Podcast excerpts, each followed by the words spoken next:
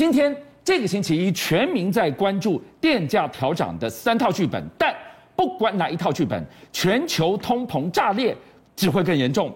全球清算银行已经提出警告了，不要让高通膨杀向了消费、投资跟就业。但问题是，这已经是现在进行式了。从旋转寿司台上的一张鲑鱼的机票，到全球大罢工的浪潮，人民不甘被通膨温水煮青蛙。但你除了抗议，能怎么办呢？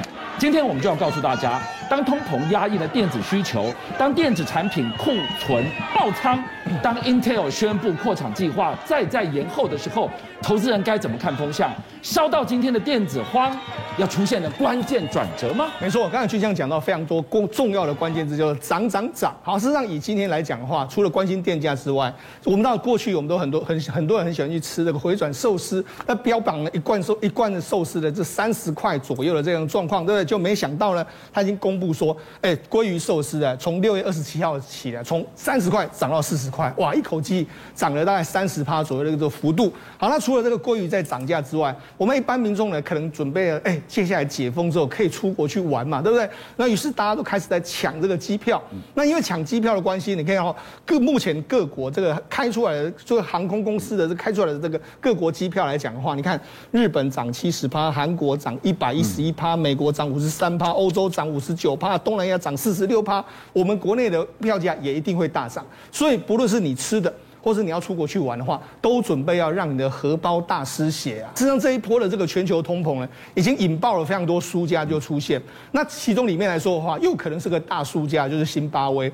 我们之前曾经讲过，新巴威在过去一段时间曾经有恶恶性通膨，对，当时他还印了一张一百兆。新巴威币的这个货币，我们大家都这个印象尤深的，一张大钞是百兆大钞啊，没错。那当时的哎，后来这个可能货币崩溃的时候，用美金啊或者其他货币之后，但现在又用回来这个新巴威币，就没想到又引爆通膨，就没想到因为又碰到乌俄战争还有粮食荒，他们六月的通膨居然爆到一百九十一点六趴，哇！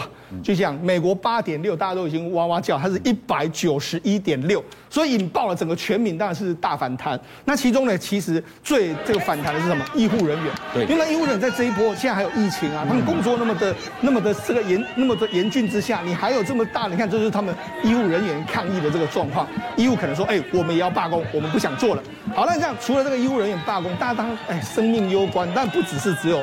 辛巴威出现这样的状况，我们看在亚洲，亚洲来说的话，你看南韩的卡车司机罢工，他说：“哎，我不要做了。”所以这引爆整个韩国出现所谓物流的危机，包括比利时的这个劳工啦、英国的铁路工人啦，甚至厄瓜多的原住民都起来这个抗议。所以你看，现在全球因为通膨引爆了这个政治危机，其实接下来的话，马克龙也会头痛，因为法国工人呢约约准备在七月六号要大罢工，所以因为通膨压不下来，我不想工作，我要罢工，这个风潮。似乎已经席卷到全世界了。通膨怪兽猛虎出柙，杀向了投资，杀向了消费，对，杀向了就业。是，未来还会更惨吗？对，我觉得现在整个国际局势来说的话，你看国际清算银行就直接说了。他说：“各国央行，你要采取这个及时果断的措施来压制通膨，否则呢，这个通膨怪兽万一压制不下去的话，可能会对未来的经济造成更大的一个杀伤力会出现。好了，我们就讲嘛，杀伤力出现的时候，很多人都说，哎，那对台湾的产业到底有没有什么样的影响？是因为呢，我们都知道说，其实美国的各大研究机构都说，在这个高通膨的时代里面，大家一定会优先的。”就把所谓的电子消费产品给它取消掉，我可能民生必需品还是要继续用。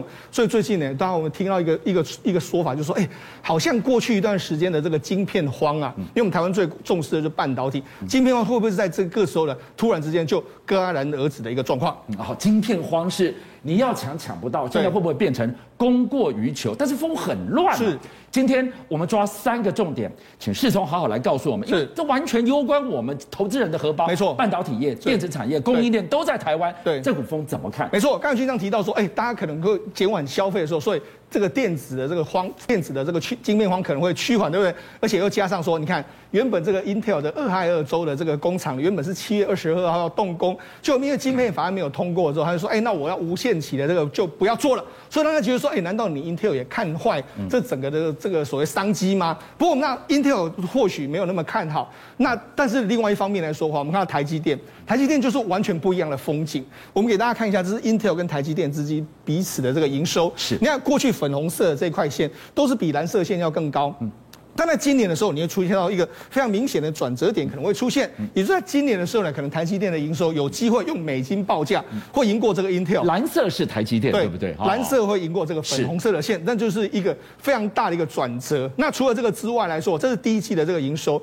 那另外一个，台积电还好像不跟 Intel 的看法不一样，台积电今年预计呢，在日本。包括说像在台湾的这个这个新竹啦，在台湾的台南，还有高雄，还有南京等等，有五座新厂。所以你说，哎，好像不看好这个晶片产业。其实台积电告诉你说，不是这样一回事啊！我不但要超车 Intel，我今年还要大举的这个扩张。所以这个所谓晶片荒，或者晶片会供过于求，这个的确还是处在一个这个所谓多空交战的一个过程里面。所以半导体业的。未来前景荣枯，到底台积电说了算，是还是 Intel 说了算？三星呢？对，那三星的说法当然又不一样。三星也是说，我们要今年初的时候，李在镕说我要投资三千六百亿美金，在未来一段时间。那显而易见的是，他应该也是非常看好未来整个半导体相关的产业嘛。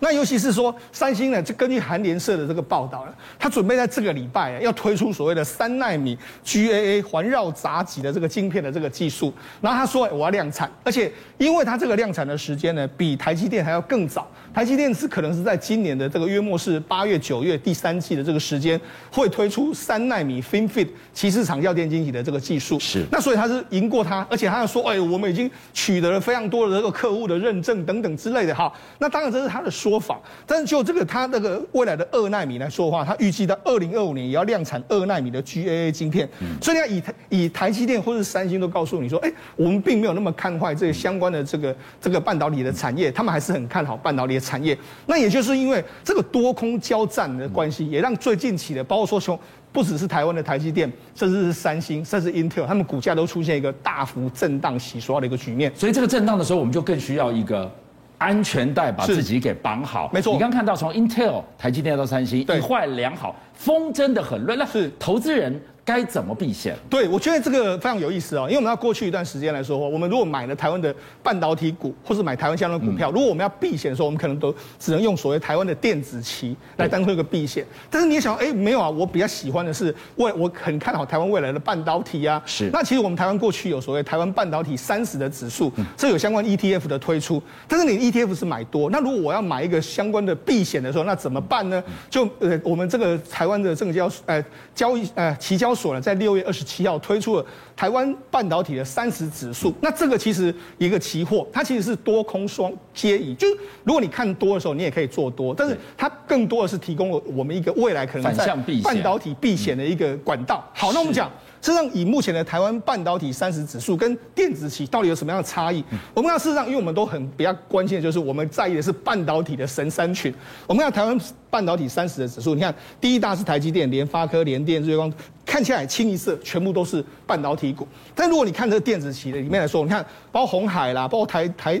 包括中华电信、台达电啊，包括台湾大、新兴广达，它就不是半导，不是我最看好的那个标的。所以我觉得这个台湾半导体三十指数呢，它等于是更加精选了，而且更 focus 在台湾的半导体产业里面。好，最新推出的是台湾半导体三十指数的期货商品。这个期货商品，你要做多做空之前，是我得先看好风向。对，没错。好，我们我们就看过去的这个指数的这个这个 performance 来看的话，你看这是过去的这个台湾半导体三十的精选指数的这个报酬。你看，就红色这一条，它报酬率显然是最高的。紧接着下来也是半导体的这个报酬率，紧接着是电子期，再是台湾五十，再是加权。所以过去的半导整个在走多头的时候，它的报酬率是最高的。对，所以你要做多其实是非常好的一个标的。那当然你要做空，还有如果你认为我说，哎，最近期的震荡很大的时候，我要避险的时候，其实它也可以变成是个避险的标的。是。那尤其是说，我觉得这一次推出的这个台湾半导体三十的这个期货指数呢，我觉得它算是蛮亲民的一个规格。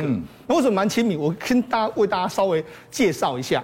它的目前为止来说话，它这个交易单位、交易所当然是台湾的期交所。那另外它追踪就是我之前提到台湾半导体三十指数已经有这个指数，也有相关 ETF 都有发行的。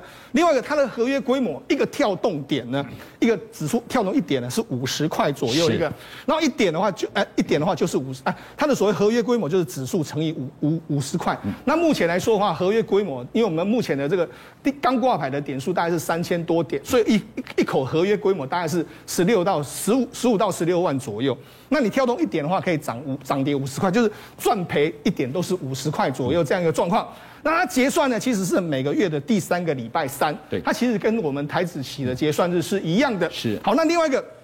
它的交易时段当然八点四十五分到一点四十五分，这个这个跟我们一般的这个交期货交易一样。那另外一个它比较特别，是它夜盘有夜盘哦。夜盘的话是从三点到隔一天的五点。是。那为什么要这样的一个状况呢？主要原因在于说，我们到最近期的时候。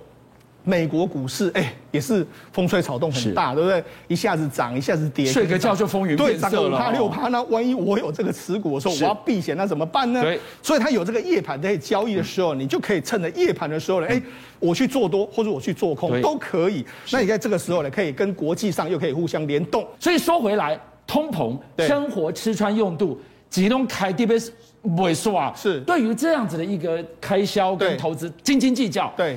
计较的还是保证金。对，我觉得这个它它这个所谓的半导体三十期货指数，它有一个非常好的点，就是它的保证金其实入门门槛比较低。是，它目前的保证金是一万五千块钱左右。也就是说，你看你要买个台积电，动辄就要二三十万，买一张股票都那么贵的这个价格来说的话，如果你用一千五百块的这个价格来操作这个期货，也可以享受这个价差或者一个避险的这个管道。我觉得是一个非常适合小资主可以投入的一个标的。门槛比较低，输赢也不会太大。你可不可以来实战教我们一下？对，好，我们来举个例子，譬如说，好。我预期呢，这个接下来哦，台积电都那么看好啊，那三星也那么看好，说那我就买一个台湾半导体三十的指数。那我们用假设，假设它的这个八月份的这个成期货的成交价格是四千八百二十点，我买进两口的这个这个权利，好，就没想到我停利的时候，我卖出的时候是在四千八百八十六，那损益是多少？其实我们就讲嘛，你就把四千八八百八十六减去四千八百二十，他们两个价差对不对？然后乘以我们知道一点是五十块。对，我跟你讲，最少跳动点五十块，所以乘以五十块，那因为我买了两口，所以我赚的就是这样乘起来的话，这个数字就是六千六百块钱左右的这个数字。好了，我们讲了，这个其实，因为我们先把这个半导它所需要的手续费还有税金把它忽略掉，那这个这个这个我们刚才说买了两口，买了两口的话，保证金目前是三万块，所以你用三万除以六千六，哎，这个报酬率其实是相当相当的可观。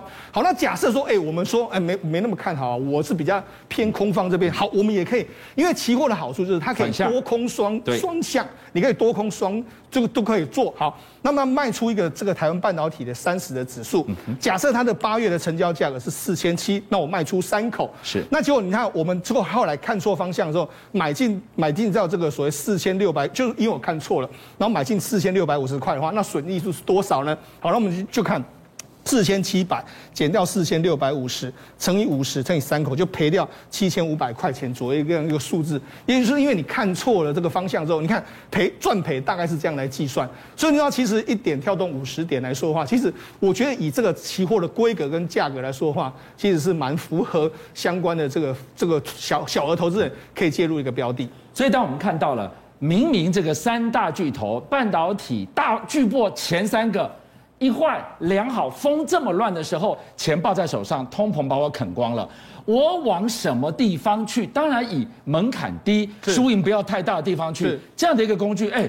这个时候搞不好是一个福圈呐、对，我觉得这是一个怎么样？我们台湾的这个期交所的这个规划之下，越来越多期货推出。我们知道过去一段时间呢，在一般的投资人里面来说，股票就是比较偏多。那期货来说，我缺少了一个可以避险的这个管道。事实上，我们如果比较这个台湾的这个半导体的三十指数跟电子指数里面来讲的话，事实上有以今年的这个状况来讲的话，包括说像红海啦、台达、中华电啊、台达电啊，或者说台湾大、新兴、广达，他们都是比较偏下游。下游来说。话今年就处在一个所谓上肥下瘦的这个阶段里面，他们可能要面临到的这个产业的这个压力会更大，而且这里面很多都是所谓的跟红色供应链在互相 PK，所以对一般的投资人来讲的话，哎，我可能比较不喜欢投资这种电子期，我比较 focus 的是未来的这个半导体，因为目前为止来说话，可能整体缺货，万一未来会缺货了，唯一的有可能呢，就是在半导体会缺货。那半导体里面来说，我们讲到嘛，台积电、联发科、联电、日月光、投控，这些都是很 focus 的在半导。导体成分呢，你看看它前五大成分股的话，占了五十九点二七趴，前十大成分股的话，占了七十二点九趴，也就是它的半导体的成分相对比较重的状况之下，我觉得就是以目前的台湾的产业来讲的话，毫无疑问，半导体还是最具有潜力跟最具有竞争力的。那这些股票除了我们可以做多之外，我们在做多股票之余的话，我们有一个反向可以做空的这个标的来说的话，这样可以更多多样化我们的投资组合，还有我们相关的避险的管道。邀请您一起加入五七报新闻会员，跟俊相一起挖真相。